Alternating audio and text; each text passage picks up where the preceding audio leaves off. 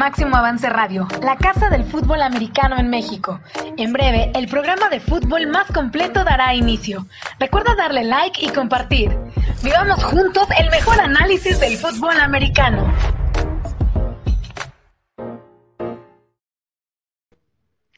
Amigos, muy buenas tardes, bienvenidos a Máximo Avance al Día con lo mejor de nuestro fútbol americano nacional. Estaremos hablando eh, toda esta hora de todo lo que acontece o tratar de estar mencionando todo lo que acontece en las ligas más importantes de nuestro fútbol americano y la actividad que hay hasta estos momentos. Estamos en Semana Santa, es eh, miércoles de Semana Santa y bueno, soy Daniel Manjarres, el coach Manja y saludo con mucho gusto al coach José Antonio Sandoval. ¿Cómo estás, coach? Hola Daniel y a todos nuestros amigos, muy buenas tardes. Gracias por estar aquí, aunque las vacaciones creo que empiezan hasta mañana, pero mucha gente yo creo que ya en la playa, en bikini, en shortcito, ya disfrutando y nos lo merecemos, ya tanto tiempo de estar encerrados y simplemente hay que seguirnos cuidando, ¿no? Solo nosotros seguimos trabajando, coach. Ya ni me digas, ya ni me digas. Pues vamos a, vamos a empezar, coach. ¿Qué te parece con el juego pendiente que va a haber en la LFA? No, recordar que no va a haber actividad, pero sí va a haber un juego, un juego que, se pospuso entre el equipo de los gallos, ¿no? Que, este equipo de, los gallos que no les ha ido muy bien, parece que el cambio de nombre no les favoreció todo lo que está sucediendo en, en el equipo porque recordamos que este equipo era el equipo de los Condors, pero ahora como Gallos Negros les está costando mucho trabajo. Oh, y además la salida también de Diego Pérez Servizo. La llegada también de un gran coreback que va, apenas ya está, vemos que está tomando forma, lo está haciendo bien, pero no es lo mismo que estuviera Diego que ahorita estuviera García, ¿no? Entonces, eso de alguna manera ha propiciado el que no tengan los resultados que se esperaban, pero va a ser buen juego, ¿eh? En contra de los Reyes. Sí, va a ser buen juego porque es un equipo de los Reyes que, eh, ah, bueno, en una temporada cuando eres un equipo novato, cuando eres un equipo nuevo, una temporada de LFA, es muy, muy complicado, ¿no? Pero si algo tiene Reyes, pues es el talento y el staff de cocheo para poder hacer un gran juego y buscar una victoria que sería para el equipo de los Reyes, sería su segunda victoria en la temporada. Recordar que ellos tienen una victoria, pero le ganaron al equipo de, los Galgos, que aún no conoce el triunfo eh, en este 2022. Y esta es una buena oportunidad para el equipo del coach Alfaro, coach, de conseguir una segunda victoria que para ser el primer año ya eso se vería un poco mejor con dos victorias en la temporada. Ahora hay una gran ventaja en la manera en la que está eh, calendarizado la LFA. Solamente un equipo no participa después en postemporada y ese definitivamente es Galgos. Todos los más equipos, aparte de Dinos y yo creo que Fundidores, nada más van a estar buscando una mejor oportunidad para poder ser casa. Y yo creo que por ahí tenemos al equipo de Raptors que probablemente junto con Mexicas lo pueda hacer. Vamos a ver si son ellos, pero todavía falta, sobre todo este juego, que de alguna manera puede estipular ahí también un cambio y lógicamente la última jornada, donde Dinos, recordemos que ya es primer lugar y además descansa la semana que entra, o sea, descansa Semana Santa y descansa la siguiente. Sí, bueno, el equipo de, los Dinos que ya lo, lo, hablamos. ¿Quién crees que se lleve la victoria este fin de semana con los Reyes o los Gallos Negros? Va a estar muy cerrado, la verdad es que creo que el equipo de Reyes puede llevarse una victoria, aunque no se ha visto bien en los últimos resultados. Ya ves que Mexicas por ahí con Cendejas le dio la vuelta cuando iban en la primera mitad muy cerrado, pero vamos a esperar. Gallos en cualquier momento también va a despegar, ¿eh? o sea, yo creo que la LFA, jornada tras jornada, toma un mejor ritmo y es normal porque recordemos que ellos no tienen scrimmage en pretemporada, les cuesta trabajo y aunque ahorita pudieran estar en descanso, estos dos equipos no van a descansar. Entonces van a, tomar ritmo de juego que reitero, lo que va a ser diferente al equipo de Dinos, porque descansa, bueno, no juegan la semana, descansan la última fecha y descansan la que me faltaba mencionar, en la primera de postemporada. Van a descansar tres semanas y no va a ser tan fácil. No, no va a ser tan fácil volver a, encontrarse. Tres semanas es muchísimo. Si muchos equipos les pesa, ¿no? Cuando descansan eh, dos semanas, cuando descansan una semana inclusive. ahora parar, parar tres semanas, eh, coach, tú lo sabes, yo lo sé, es muy, muy complicado. Y, esperemos que, no les afecte tanto en, el desempeño, porque realmente los juegos que hemos visto esta temporada en la LFA, el nivel de los equipos, por supuesto el nivel de los jugadores, pues ha sido muy diferente a, de años anteriores y realmente va en un camino ascendente y eso te habla de lo bien que está, lo están haciendo. Pero si en plena temporada paras tres, eh, tres semanas, pues sí puede afectar en cualquier forma, ¿no? Habrá que administrar el grado de qué tanto te puede afectar, de qué va a afectar, va a afectar. Sí, de acuerdo. Volver a tomar la coordinación no va a ser tan sencillo. Yo creo que el equipo de Dinos, a pesar de la derrota del domingo en contra de Raptors en ese gran encuentro en la FESA Catlán, creo que es el equipo más sólido, pero esto pudiera afectarle por ahí un poquitín. Vamos a ver con el desempeño que vimos ahí de Bruno Márquez, que muchos pudieran decir, ya está grande, ya esto, ya lo otro. Pues tenemos para un servidor dos grandes corebacks que siguen estando en pleno. Lógicamente es Bruno, que sigue jugando como coreback, y la otra Raúl Mateos, ¿eh? que jugando como free safety lo está haciendo bien. No terminó el juego en contra de Dinos por un golpe ahí abajo de la rodilla. Esperamos que no sea algo de consecuencia, pero pues a él le va a servir este, este descanso. Dos grandes quarterbacks de 35, 36 años y que lo están haciendo muy bien.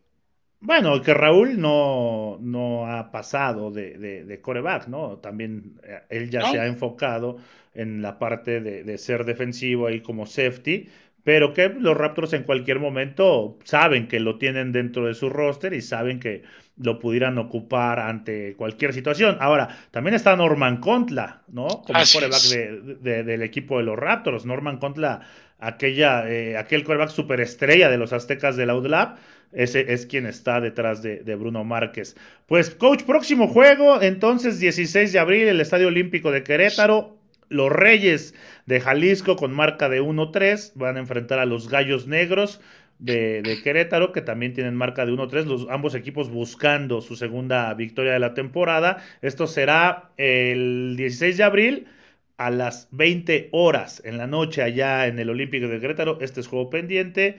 Y yo también creo que va a ser un juego muy, pero muy cerrado, un juego de pronóstico reservado. Pero sí creo que el equipo de los Gallos al final va a sacar la victoria. Me parece a mí que tiene más talento en todas las, en todas las posiciones el equipo de los Gallos y al final eso va, a ser la, diferencia. Y bueno, eh, coach, ¿te acuerdas que nos habían dicho, y es algo que ahorita me, lo recordé, lo recordé que por qué no mencionábamos a Lofamo y nos habíamos comprometido a, a hablar con su presidente Gary Caballero, presidente de la Liga de Ofamo, una liga que ha crecido bastante. Entonces nos pusimos en comunicación con él y nos mandó, nos mandó las tablas de, sus resultados. No sé si por ahí eh, que la producción, que producción nos avise, nos avise Grecia cuando ya las tengamos listas, porque hay, hay actividad en, su intermedia y hay actividad en su categoría juvenil. Entonces, pues esperemos que ahorita que Grecia nos avise que ya estén listas las tablas para, para platicar acerca de, pues también de esta liga que, ha crecido mucho. Mientras tanto, coach, intermedia nacional, la intermedia de la UNEFA, coach, se pone caliente, se va a poner caliente el cierre de la temporada porque aún no está definido nada, ¿eh? no hay lugares definidos y habrá que ver quién es el último invitado a, la postemporada porque el nivel que hemos visto en intermedia que nos han regalado los jóvenes realmente ha sido extraordinario. Mira, yo creo que Pumas CEU va a quedar en primer lugar y Auténticos Tigres en segundo. Ahí todavía falta por definir el tercero y el cuarto, porque dependiendo del resultado del equipo de, de Pumas contra CEU puede mejorar la posición de Cheyennes si Cheyennes clasifica, porque también depende de su resultado de Cheyennes contra Burros Blancos para saber si Águilas Blancas pasaría en cuarto.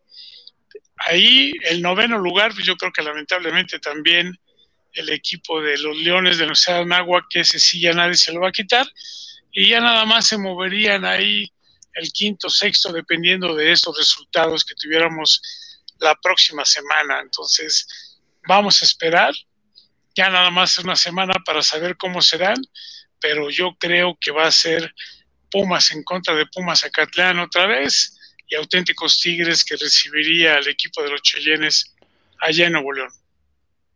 Los Cheyennes entrarían en tercero. Si el equipo de Pumas le gana a, Pumas Acatlán, y lógicamente Cheyennes gana. En, mi tu proyección, en tu proyección eh, sería uno Pumas, dos Tigres, tres Cheyennes y cuatro Acatlán. Sí, porque Pumas le ganaría a Acatlán y como Cheyennes le ganó a Pumas Acatlán, quedaría en tercero y eso le toca irse a Monterrey. Sí, sí, sí, también coincido, coincido completamente. Y bueno, la semifinal más difícil será la que le toque ir a jugar a, Monterrey. A Monterrey. auténticos Tigres. Esa va a ser una, una, difícil aduana, pero bueno, esperemos que el cierre se ponga así como ha estado la temporada, que seguramente sí ha estado muy buena. Y ahí está, mira, nos, nos manda la, la Liga OFAMO, que es la Organización de Fútbol Americano de Morelos, los resultados de su categoría juvenil, donde aparecen los vaqueros de Xochimilco que estuvieron metidos que los Desafiliaron. que los desafiliaron exactamente junto a los equipos del Tecnológico de Monterrey en sus campus Santa Fe, eh, Toluca y Estado de México. Y también nos manda sus resultados de la categoría intermedia, ¿no? Donde aparecen eh, viejos conocidos como los Carneros, como los Linces de la VM Toluca, y en la categoría juvenil, a ver, le voy a decir a Grecia si nos puede poner otra vez la, imagen. Hay equipos pues, conocidos como los, los Vaqueros de Xochimilco, los Búfalos de Toluca, los Lobos de Toluca, los Linces de la UVM Toluca, los Wildcats del coach Jaime Labastida, ¿no? Ahí están eh, los resultados que, que, se dieron. Y también vemos los de, los de intermedia, donde están los Pumitas, donde están los Carneros, donde están los Aguiluchos del Heroico Colegio Militar, en fin, ahí están parte de los resultados de, que se dieron en la, en la Liga OFAMO. Y equipos conocidos, coach, que han decidido, por diferentes circunstancias, competir en OFAMO y es parte del crecimiento que ha tenido esta liga. Sí, son las oportunidades en cuanto a las edades y algunas cuestiones de naturaleza. Y también recordarles a nuestros amigos que el head coach de los aguiluchos del Colegio Militar es el coach Caballero él es el que se quedó a cargo del equipo en lugar de Miguel Martínez, que a su vez había sustituido al coach Cervantes. De acuerdo, sí, sí, sí, de acuerdo. El coach Roberto Cervantes, quien ahora está en, en Puma CU como coordinador defensivo, era quien estaba ahí en los aguiluchos del heroico colegio militar, que son un, un referente de esta liga, ¿eh? de la liga, de la liga OFAMO siempre han estado ahí, grandes partidos los que, los que ofrecen, eh, y saludos a, por supuesto, a toda la gente de los, de los aguiluchos, y a Gary Caballero, quien es presidente de, la Liga FAMO, y vamos a tratar de, estar mencionando y hablando de los resultados que, nos manden de manera, de manera semanal. Coach, la FAM ya va a empezar, coach. La FAM eh, empieza su temporada el 30 de abril y equipos como los Rojos de la Ciudad de México han levantado gran expectativa, muchos jugadores de renombre, el coach Raúl Rivera al mando y este equipo pues ya se encuentra listo para lo que será el arranque de la temporada. Ellos se enfrentan, la fam, los Rojos, ahorita, ahorita lo revisamos, pero sin lugar a dudas, gran trabajo el que hace el coach Raúl Rivera. Este equipo de los Rojos está lleno de estrellas. Oye, además las activaciones que han realizado, o sea, bueno, la experiencia del coach Rivera le permite ver este tipo de situaciones o prever con jugadores. Han tenido prácticas abiertas, han tenido prácticas con niños. O sea, todo esto de alguna manera va sumando para el equipo de los Rojos pueda ser el equipo que todo el mundo quiera ver en la FAM. Va a estar bueno el, el, torneo y yo creo que por ahí, Daniel, terminando la LFA o cuando los equipos vayan ya dejando de estar, se van a incluir a la FAM. ¿eh? Por ahí anótalo.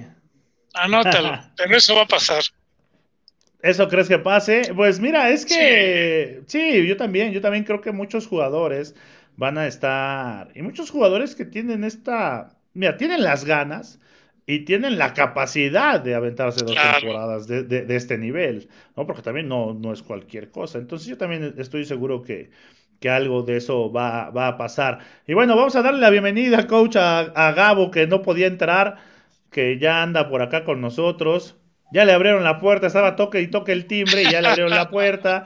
¿Cómo estás, Gabo? ¿Qué onda? ¿Qué onda, Maja, Coach Andoval? Espero que mi internet eh, vaya bien. Les abrieron la puerta de su casa porque aquí creo que todavía no se puede conectar. No me escuchan. No me escuchan. Ya está, mira. No, sí, sí te escuchamos, sí te escuchamos. ya, Gabriel. Ah, perfecto, perfecto. El internet, no estoy en casa en este momento y, el internet por acá no, no, está en las mejores condiciones, pero he, estado escuchando lo, lo, que han estado mencionando eh, los escuché bien localistas con el tema de los rojos, ¿eh? bien localistas. Eh, la verdad es que si hablamos de equipazos, los caudillos, los caudillos es un equipazo. El equipo de Marlins también trae muy buen equipo y tendría que agregar ahí al equipo de los jefes, que si bien pues recientemente se confirmó su participación, en realidad eran los Raramoris. Lo único que pasó es que el franquiciatario pues ya está, e, es otro, ¿no? Ya, ya cambiaron de franquiciatario, el anterior se quedó con el nombre, lo registró y entonces ya no podían utilizar el mismo nombre y por ello optaron por llamarlos ahora jefes, pero sigue siendo ese gran equipo de Ciudad Juárez y resulta que el mismo dueño de Caudillos, eh, pues una, uno de sus socios eh, va a estar precisamente al frente de estos jefes como nuevo franquiciatario Así que también hay mucho, hay mucho que reconocer en ese, en ese equipo. Y, claro, no, voy a decir que, no se ve bien el equipo de los rojos, pero eh, me parece que haciendo un primer ranking con base a lo que ocurrió, la manera en que se conformaron los equipos, deberíamos de estarlos colocando, al menos yo, en un 3 o 4 mínimo a, estos rojos. Estos rojos que pues abren, abren la temporada el primero de mayo contra el equipo de los tequileros de Jalisco. ¿No? Eh, va a ser, va a ser eh, como van a abrir. ¿Mandé? Ahí en donde estuvieron practicando, bueno, ahí en ese estadio no, porque es ahí en el Acodeme, pero muy cerquita, que es en el Palillo Martínez. Ese ya es, me parece, el Palillo donde estamos viendo ahora, ¿no? Ese sí es el Palillo. Ahí, en el Palillo. Ahí en van, a, van, a, estar jugando los rojos, al igual que lo hacen Mexicas en, en la LFA va a ser la casa del equipo de los, de los rojos. No Oye, me gusta decía el coach, pero bueno. A mí tampoco, pero decía el coach Sandoval, eh, eh, yo estoy de acuerdo, Gabo, que vamos a ver a muchos jugadores probablemente que están en el LFA ahorita participar en la, en la FAM. De hecho, el equipo que más jugadores está esperando son los rojos.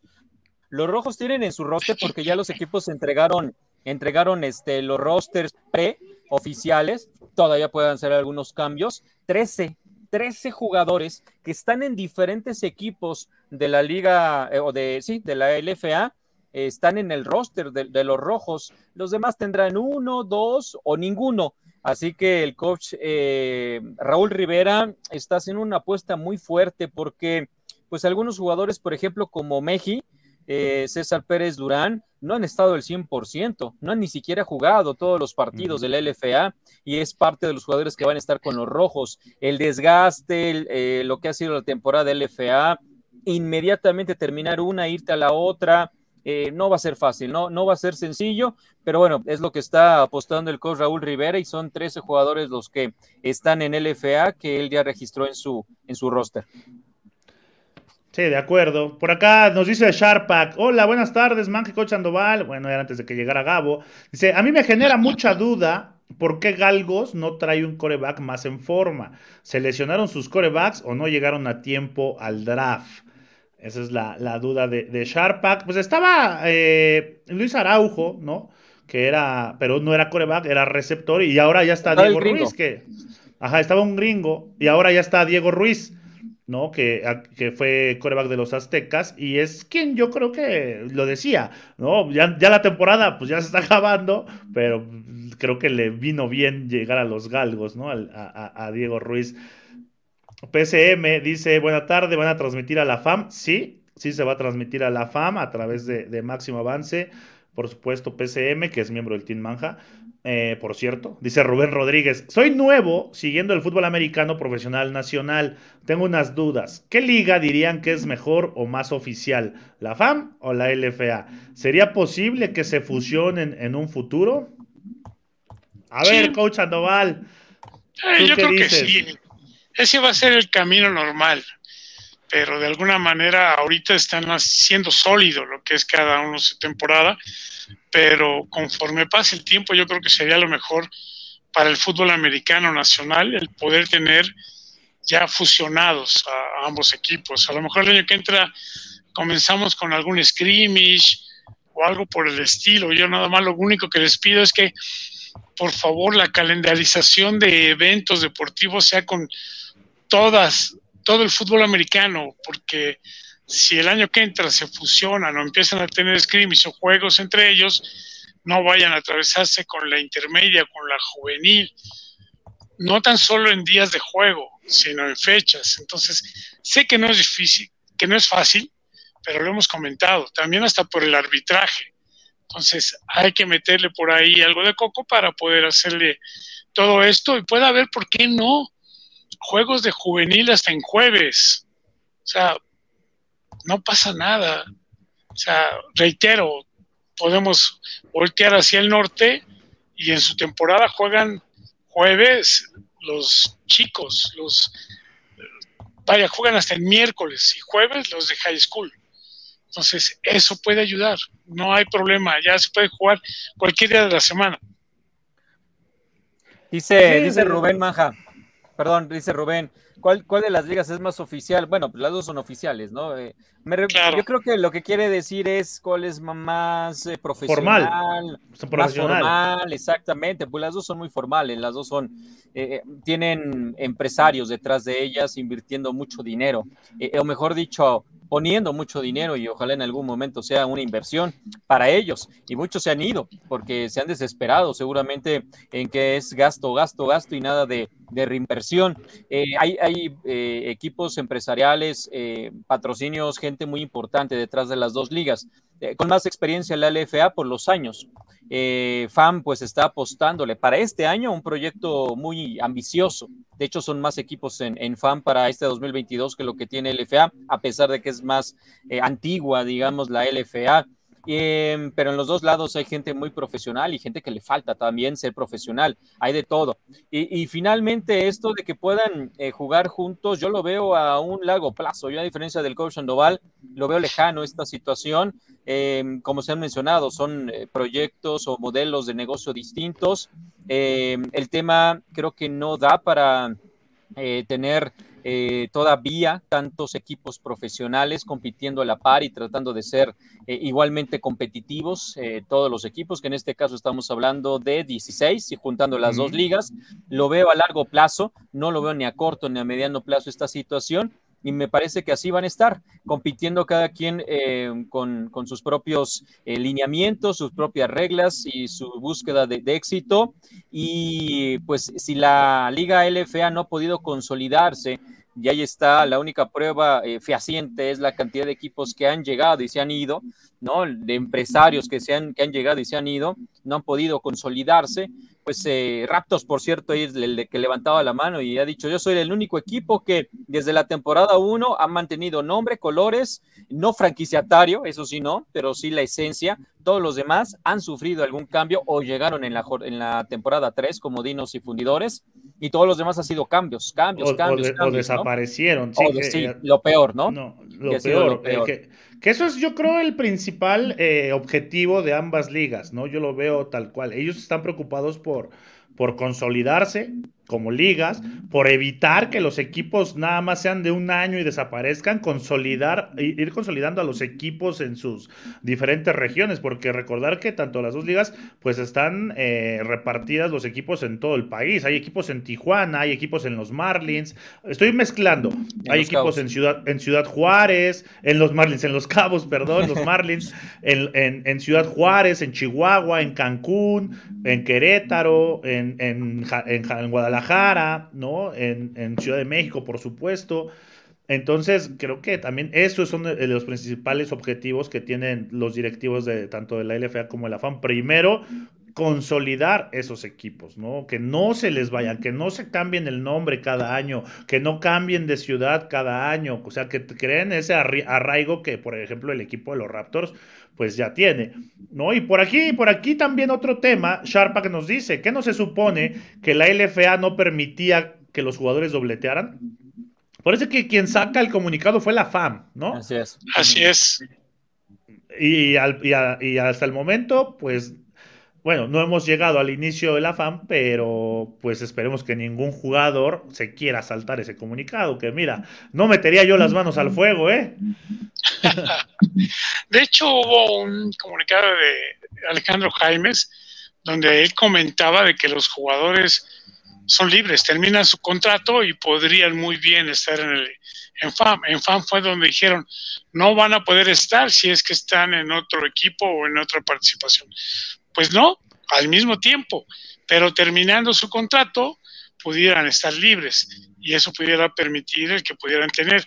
Hay otro equipo también de la fama ayer en Monterrey que yo creo que se podría beneficiar el momento en cuando termine los fundidores y los dinos de los jugadores que están en Saltillo o bien ahí jugando en el Estadio Banorte del Tecnológico de Monterrey, ¿no? Los fundidores. Los parrilleros. Que son los parrilleros. Van a jugar en el mismo estadio. Además. Además. O sea, igual como rojos y mexicas, acá parrilleros y fundidores van a jugar en el, en el mismo estadio. Sí, habrá que ver, va a ser muy interesante, Gabo. Iba a jugar también Tequileros y los Reyes en el mismo estadio, porque Tequileros venía jugando en el 3 de marzo y este año lo está haciendo Reyes ahí. Sin embargo, Tequileros para este año decide cambiarse y se va al estadio de hockey de Jalisco, el que se hizo para los Panamericanos del 2011, y ahí van a estar jugando. Vemos si, si realmente son condiciones ideales de ese pasto, porque generalmente el tipo de alfombra que se utiliza para el hockey, pues no tiene las condiciones que, se necesitan para un, deporte en el que estás cayendo, ¿no? Constantemente y ojalá y no, no, no sea muy duro y pueda generar algunas lesiones ese campo. Me imagino que lo decidieron porque las, eh, se hizo la revisión y, no existe ningún problema. Y está en esa zona llamada Panamericana, allá, en Jalisco, que no conozco, pero se ve muy, muy bonita. Y el caso de los dos de Querétaro, ¿no? También tenemos uno de LFA, otro en, en FAM. Bueno, pero, uno, pero uno está de sede en Ciudad de México y juega en Querétaro, ¿no? Eh, sí, sí, sí que son los gallos negros. Que son los gallos, que por cierto juegan el sábado, ¿eh? No, no, crean que no tenemos fútbol americano este fin, es lo único, pero sí tenemos el juego de los gallos contra los este, Reyes, precisamente de, Jalisco, a las 8 de la noche, sábado a las 8. Ya no van a jugar en domingo a las 3 como, como hicieron el anterior o como estaba programado también este. Los esperamos atrás de máximo avance este partido, gracias a, Grecia, lo está poniendo ya. Los tres, este, eh, perdón, los dos. Quien pierda, eh, pues estaría dependiendo de lo que pase con con Galgos en su último partido contra Mexicas, a ver si queda fuera, porque de estos nada más uno, uno queda, queda eliminado. Así que en ese sentido, de la parte inferior de la tabla va a ser interesante este tema. Y sí, uno juega allá en la pirámide, ¿no? En lo que le, llaman el pueblito. El y Los, eh, los, gallos negros que juegan en el, en el Olímpico de, de, Querétaro, un estadio remozado. Ahí están, por, cierto, escenas de lo que ocurrió el fin de semana anterior. Y bueno, pues ya para cerrar este tema, y, ah, independientemente de lo que ustedes tengan adicional, este, yo veo a esto a largo plazo. La verdad es que no, no veo compitiendo juntos. ¿Saben que sí veo a mediano plazo? Un tazón de campeones. Ese creo que se podría dar mucho antes. Un tazón de campeones entre LFA y, campeón de, de FAM. Yo sí creo un tazón y, todavía más probable eh, scrimmage, ¿no? Eh, creo que también es algo que, se pudiera dar entre estas dos, estas dos ligas, estos dos equipos, prácticas conjuntas, scrimmage, todo ese tipo de, cosas que suceden en pretemporada. mientras sigan con fechas distintas, Manja, no se va a poder dar tampoco eso, ¿eh? Sí, sí, sí, no se va a poder dar, y o sea, y eso iba. El problema es las fechas distintas de temporada, porque también los, los jugadores, digo, no hay tantos jugadores aún, tantos jugadores que pudieran reforzar los equipos. El equipo campeón de la LFA, ¿no? A lo mejor algunos jugadores se van a integrar a rosters de, equipo, de, equipo, algún equipo de la FAM y si llegaran a ser eh, el campeón de campeones y hay jugadores que están en los dos equipos, ahí también sería un problema. Eh, también sería algo, algo a revisar. Por eso tienes que homologar fechas. Sí, si quieres hacer eso, vas a tener que homologar fechas para que siempre compitan o defiendan un solo jersey, un solo color. Si no, primero, eh, los de FAM acaban de empezar a entrenar formalmente hace dos semanas y ya va a acabar la temporada del LFA, ¿no? Entonces, eh, sí, tendrían que volver a homologar este, semanas, eh, calendario, como fue al inicio de la FAM, que, así era con, con LFA. Ahora acá nos dice Sharpak, formales así como los tiburones de Cancún. Y se ríe. Bueno, los tiburones. Ah, ah, bueno, han dado de qué hablar en toda la pandemia, y, pero al final pues, van a estar en la temporada, ¿eh? Sí, ya anunciaron que van a traer a unos jugadores ex NFL. A lo mejor eran banca de la banca, pero son ex NFL, ¿no? Al final. Y, por ahí veía que Alcides Benítez va a estar ahí también en los tiburones. Alcides, que fue un gran jugador en los auténticos Tigres, ya va a estar en este proyecto también de, de los tiburones. ¿No les crees, coach?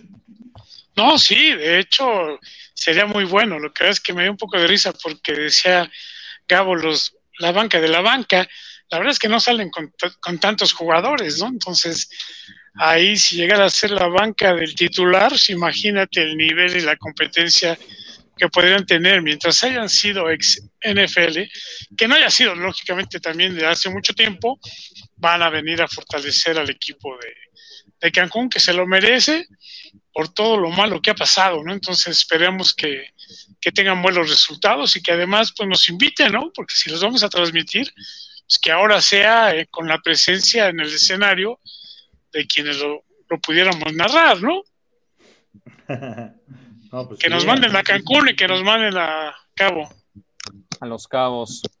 Eh, dice Mario Navarro, lo que comentan sobre el arraigo es importante. Yo era seguidor de los Cóndors y ahora que se fueron a Querétaro, como los gallos me decepcionaron. Así no le dan seriedad a la liga. Sí, y es que eso es lo triste, ¿no? Como un equipo que había sido campeón, eh, que era líder en el torneo que se suspende por la pandemia. Ya regresamos y ya no está, ya no existe. Primero lo trataron de rescatar como Condors, eh, ahora azul y plateado, pero finalmente pues ya le, cambiaron totalmente la, fisonomía y la esencia, y de hecho muchos jugadores de Condors ya no continuaron en el proyecto, la mayoría sí, pero no todos, y ahí está el reflejo de lo que le está ocurriendo al equipo.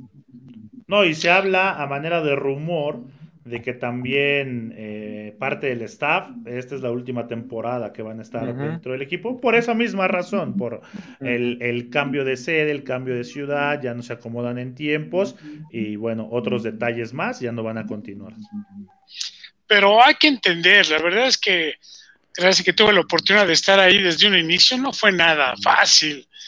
Recordemos que a los jugadores en ocasiones se les daba boletos para que pudieran sacar de ahí lo que era su retribución como jugador. O sea, no fue nada fácil. Y yo siempre he alabado el trabajo de aquellos que han sido franquiciatarios porque le apuestan el dinero para poder tener a los jugadores en mejores condiciones.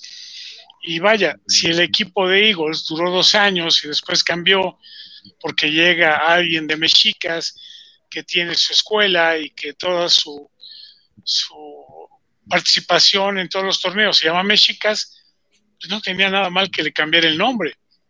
O el equipo de Mayas, que en su momento hasta bicampeón fue y desapareció. Entonces, no es fácil. Podemos entender que pues, quien le pone el dinero, pues tiene derecho de ponerle hasta su apelativo si quisiera. Imagínense que yo tuviera un equipo y yo le pongo los Sandovales, ¿no? ¿Cuál es el problema? Si yo tengo el dinero y tengo la forma de mantener, pues le ponemos Team Manja, ¿no? Y, ya. y los estoy seguro que los Sandovales serían guinde y blanco, no sé por qué. Sí, sí. Híjole, luego te digo. no sé por qué me late que ese equipo sería guinde y blanco. Yo también estoy seguro. Estoy seguro. Sí, sería, sería, parecido a lo de Texas A&M. Por eso me puse a blanca también. Oigan, dice Vigar Rajasthan. Parrilleros jugará en el BBVA, en el nuevo estadio de Rayados. No, no, no, no, va a jugar en Banorte, en, en, el otro banco. En el otro banco. ahí en el campo de los borregos, ya está más que confirmado. De hecho, están vendiendo ya los boletos para su primer su primer partido que es contra Caudillos. Y no sé si por fechas es el primero, creo que sí, pero bueno, es de la primera semana el duelo entre, entre los parrilleros y el equipo de los Caudillos ya en dos semanas. Y dice Gerardo de Santiago, saludos a los linces de VM Torreón por quedar campeón de la juvenil de Conadep este fin de semana pasado. Vamos a platicar de eso porque no nos dio tiempo el lunes. Maja y Coach Sandoval estuvieron en la transmisión. Eh, un partido que en los dos primeros cuartos Borregos Monterrey estuvo eh, al frente, ¿no? Estuvo marcando ahí una, una diferencia mínima, pero estuvo marcando diferencia Borregos Laguna. Y finalmente eh, en el tercer y cuarto cuarto se despegó el equipo de los eh, Linces y terminan siendo campeones. Es la segunda ocasión en la misma cantidad de temporadas que además consecutivas que el equipo de los Borregos Laguna se queda a la mitad del intento del campeonato. Son subcampeones, perdieron primero con Guerreros Covach en el 19, en el 20 ya no se jugaron playoff por la pandemia, 21 no hay temporada y ahora 22 vuelven a perder la final ante estos linces. ¿Qué nos pueden decir de, ese partido? Eh, creo que dos equipos llenos de talento, dos equipos grandes físicamente. Eh, a mí me gustó mucho el nivel de, juego. Dos equipos bien trabajados, bien, entrenados. Estratégicamente eh, también fue un juego bastante cerrado, pero sorprende, sorprende el nivel. Y, no porque dudemos de que haya nivel, sino porque muchas veces no tenemos tanta eh, difusión de parte, o que nos llegue información al centro del país de estos dos equipos, pero de verdad, dos grandes equipos, Borregos Laguna con, con playmakers en ambos lados del balón, los Linces también, ahí con un par, tres jugadores que realmente eran, eran diferencia, y el juego estuvo muy bueno, el juego en el tercer cuarto, después de la mitad del tercer cuarto se define ah, en favor de, de los Linces, pero el juego estuvo bien cerrado, bien jugado por ambos equipos, y bueno, la raza del norte siempre es grande y eso también ayuda a que el fútbol sea físico. Me gustó, ¿eh? Me gustó tanto el equipo de los Linces como los Borregos Laguna y por supuesto, pues felicitar a, los Linces que bien merecido este, e, este, este campeonato que, que se llevaron el pasado sábado. De hecho, ellos ya habían jugado en la cuarta jornada, que jugaron en la Laguna y que fue muy parejo el partido. Ahí, a diferencia de este, es que en ese juego el ataque aéreo fue, vaya, muy poco lo que se ganaron por yardas, todo fue casi terrestre. Y ahora les revirtieron. El juego es el equipo de los borregos y son los que cometen los errores, que es lo que había hecho mal los linces en su juego en Torreón, que habían sido interceptados, se habían fombleado. Ahora fue lo que sucedió en este campo y fue lo que hizo los borregos y lo aprovechó muy bien. Y además jugaron espléndidamente el equipo de rojo, lógicamente también los borregos, muy buen juego. Y ya al rato vamos a ver a Santos, un chico hermano, el jugador que ya está en Liga Mayor y que pues a ver qué es lo que hace el coach Carlos Altamirano para estarlos cambiando o uno de cada lado, pero con grandes facultades también, ¿eh? Sí, igual que, su hermano Mauricio Santos, que fue eh, no formalmente u oficialmente, pero creo que todos coincidimos en los medios de comunicación que el novato del año, Mauricio Santos, el receptor de los borregos del TEC de Monterrey. Mm. Gran partido, lo pude, lo pude seguir y bien lo dicen, qué, qué buen nivel hay en esos dos equipos. Destacar eh, lo que hizo en la temporada los Linces, que si bien pierden 27-17 ante Borregos Laguna, en el partido que menciona el coach Sandoval de la semana número 4 y por ello no terminan invictos y Borregos Laguna sí, y por eso fue en el infierno azul el partido. Eh, cuatro de los eh, cinco partidos que disputaron los linces blanquearon a sus rivales. Los únicos 27 puntos que recibieron fue de estos borregos y fueron 27 en dos cuartos, porque la primera mitad iban ganando 7 por 0 en ese partido de temporada regular. Así que un gran trabajo de la defensiva de los linces y que se volvió a manifestar, sobre todo, reitero, a partir de, de la segunda mitad en donde cerraron, cerraron totalmente los espacios y dejaron en esos 14 puntos a los Borregos Laguna. Eh, nos decía Arturo Carlos que estuvo allá en el estadio, que ahí andaba tanto el Gufi Pérez como Carlos Altamirano. Digo, lo de Borregos Laguna, ¿no? Era lógico, ¿no? Este es un semillero directo junto con Prepatec. Ahí está Juan Guo, que era parte del staff de Borregos Monterrey y lo desplaza, digamos, el coach Altamirano a llevar el programa de Laguna, además aprovechando que es de Laguna, Juan Wong fue, me parece que es uno, si no es el que más, está en el top 3 de los jugadores más emblemáticos en la historia de Borregos Laguna Liga Mayor. Y bueno, ahí el Goofy Pérez, ¿no? Que pues tendrá que hacer una buena labor de convencimiento de trasladarlos de Torreón al Estado de México a varios jugadores que son muy buenos de estos linces. Sí, ahí andaban los dos, los dos head coaches de, estos programas.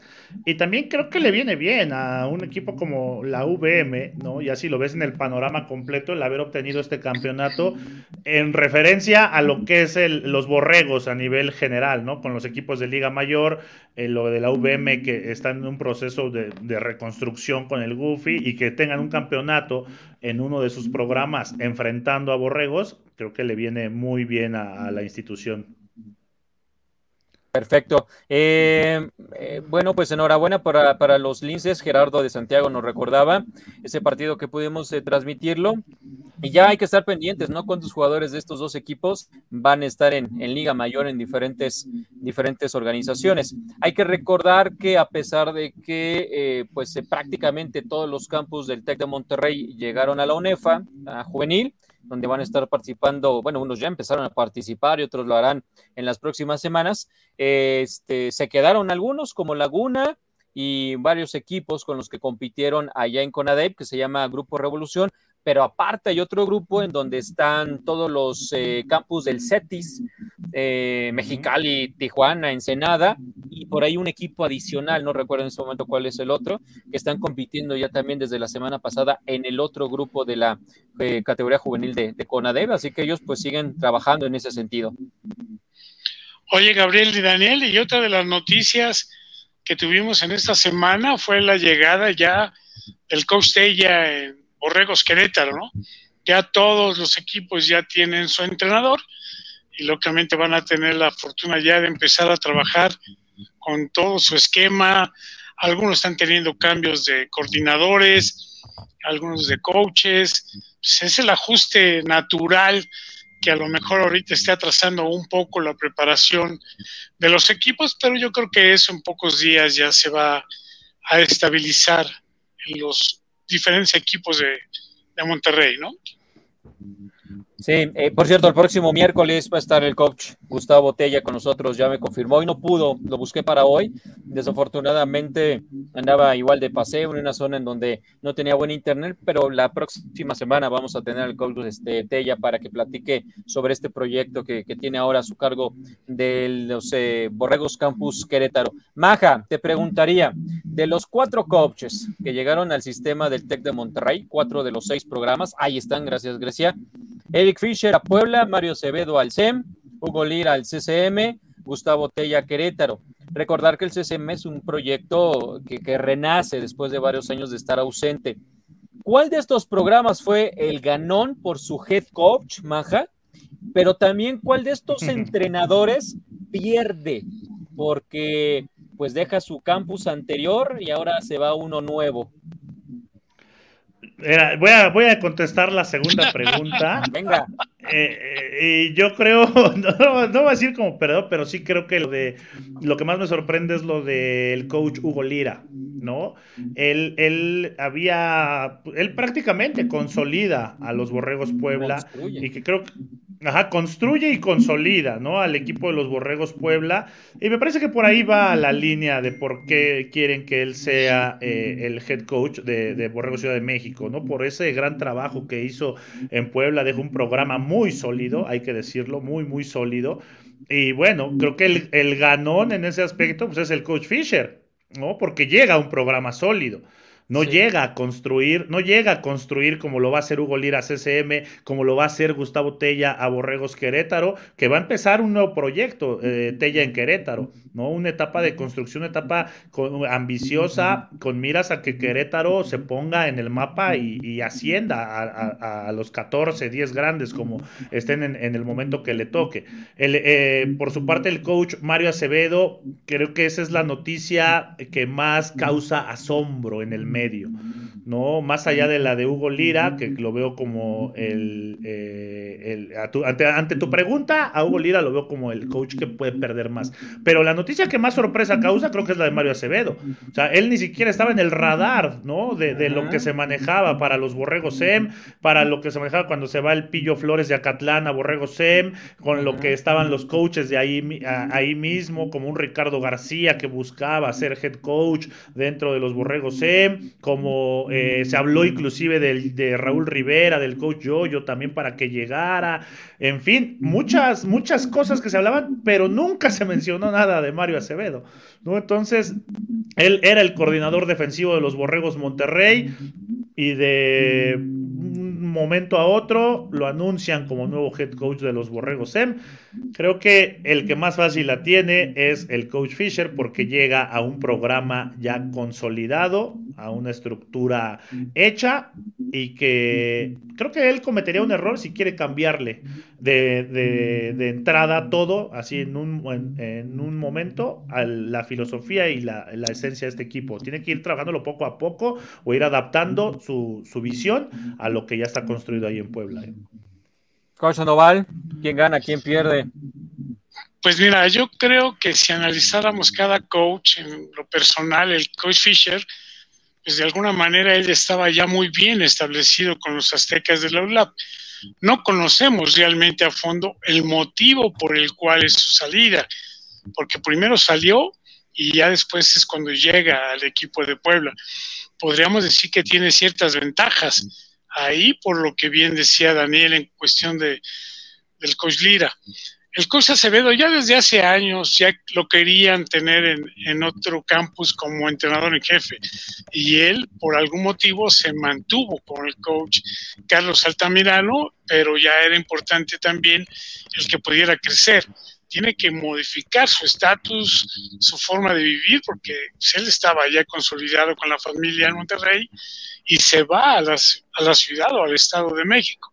El coach Fischer se queda ahí mismo y después la llegada del coach Lira, pues sí, él tiene esas capacidades para poder iniciar en un programa que está reiniciando, valga la redundancia, en esto y que ojalá y tengan pues, el apoyo y que realmente sea lo más equitativo posible en todos los campos.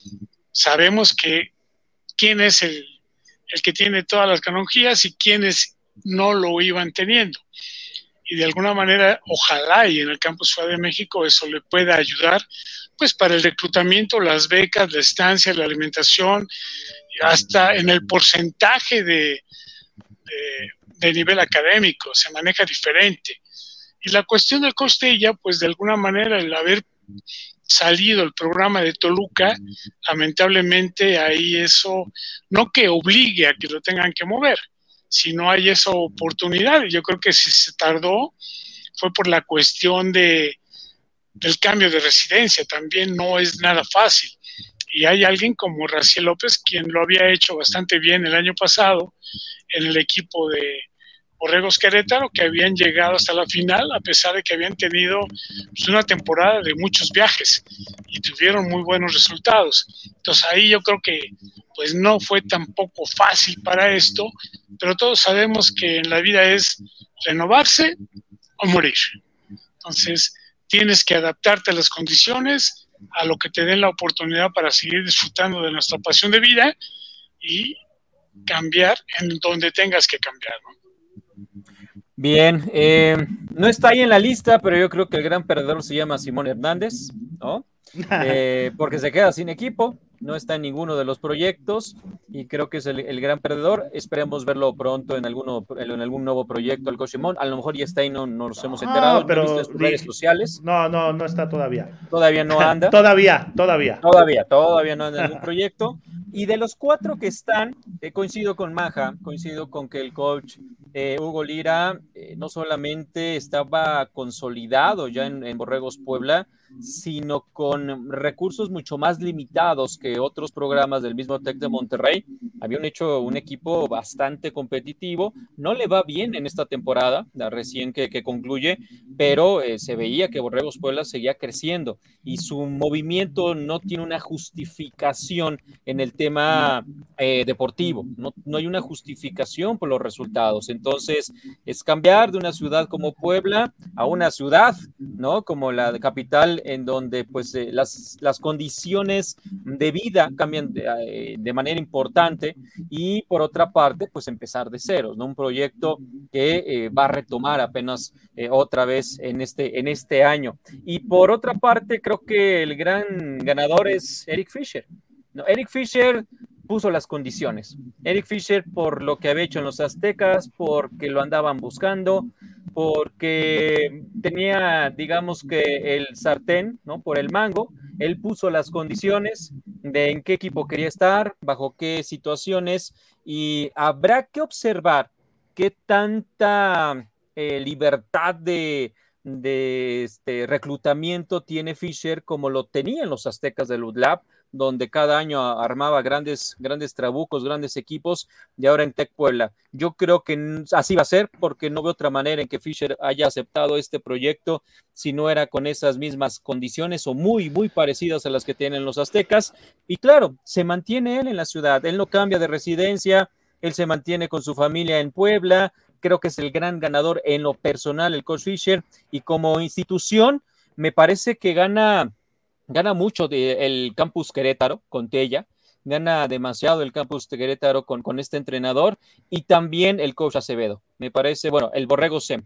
Me parece que Borrego Sem también va a ganar muchísimo con el coach Acevedo y, va a tener una fisonomía distinta, mucho más enfocada a la parte defensiva y creo que, que le viene muy bien a los borregos del campus Estado de pues México. Pues sí, pues sí, son dos. Son dos de origen borrego Toluca, por, por eso. Ajá, dos, dos de calidad, calidad garantizada, calidad garantizada. Porque lo que está haciendo el coach eh, Horacio García con Acatlán, que ha mencionado en más de una ocasión que muchos jugadores de Bucaneros, de Redskins, de Perros Negros están volteando ya a ver a Pumas Zacatlán como una primera opción. Eh, se vuelve una competencia ahí durísima, ¿no? En el tema de, del reclutamiento también, para También borrego, de Borregos Toluca. ¿no? Eh, sí, sí, sí. El coach Horacio. También. Eh, aunque primero de Acatlán, como ya está otra vez el coach Horacio, Horacio García. Nos estamos despidiendo y no quiero dejar pasar lo que nos pregunta José Miguel Maya. Dice, ¿qué opinan de la desafiliación de Borregos? Fue Santa Fe, fue Toluca y fue los Vaqueros. Puso toros, pero no, son los Vaqueros de, de Xochimilco. Eh, pues normal, ¿no? Se aplicó el estatuto, se aplicó lo que dice el reglamento. Si no estás compitiendo en todas tus categorías en FADEMAC, pues no, puedes seguir siendo asociado. O en, ninguna, ¿no? Que al final, al final, eso es por lo que los techs, pues no, o sea, ellos, ellos tenían infantiles. En, en, FADEMAC, ¿no? El, el, Campus Santa Fe, el Campus Estado de México, SEM y Toluca cierran su programa infantil, ya no tienen categorías, no, no, cerraron los programas y se quedan con juvenil. Las juveniles las tenían en CONADE, ¿no? Por ahí Borrego Sem tenía una juvenil en FADEMAC, pero al final también la, desaparecen y sus juveniles se van a UNEFA. Entonces ya no hay categorías para que participen en FADEMAC.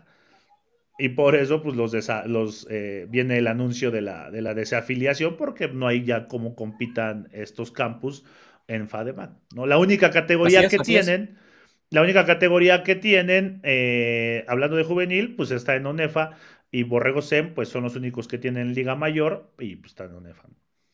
Así es. Y en el caso de los vaqueros de Xochimilco, eh, Sandoval, pues midieron, ¿no? Midieron la situación y ellos finalmente decidieron ir eh, ahora en Ofamo. No sé en dónde van a tener sus categorías infantiles, tal vez también en Ofamo, pero midieron con esta nueva directiva la situación y decidieron ya no seguir en FADEMAC. Estás muteado, coach. Vaqueros. Ya. Ya, ya, ya. Triste para el equipo de los vaqueros y para el equipo para FADEMAC. Vaqueros que es un equipo de mucho renombre dentro de, de, la liga y que tenga que salirse. No quiero decir ni siquiera ni por qué, porque son chismes, que si deben, que si no, que si esto, que si lo otro. Es fútbol y además está, es correcto, te apegas a los estatutos, pero pues tú como cliente en su momento puedes escoger a dónde quisieras jugar si pagas, si tienes la oportunidad y cumples con esto, ¿no? O sea, yo esperaría que por decir si al rato vaqueros quieren regresar, lo puedan aceptar. Se ha saldado sus cuentas o lo que tengan que hacer. Esto es fútbol y lamentablemente quienes lo manejamos, que somos las personas, somos los que cometemos los errores para que sean este tipo de situaciones como lo que pasa en Vaqueros. De acuerdo. Eh, Francisco Morquecho dice, esperemos que al coach Acevedo no... Eh, lo, esperemos que al coach Acevedo lo que le pasó al coach César, yo creo que era lo que no le pase, ¿no? Lo que No le le pasó al coach César Martínez, ¿no? Que también llega como la gran estrella en la coordinación defensiva del TEC de Monterrey al CCM y pues no, no, no, no, levantaron a- al programa del CCM, tampoco pudieron mantener esa, esa buena inercia.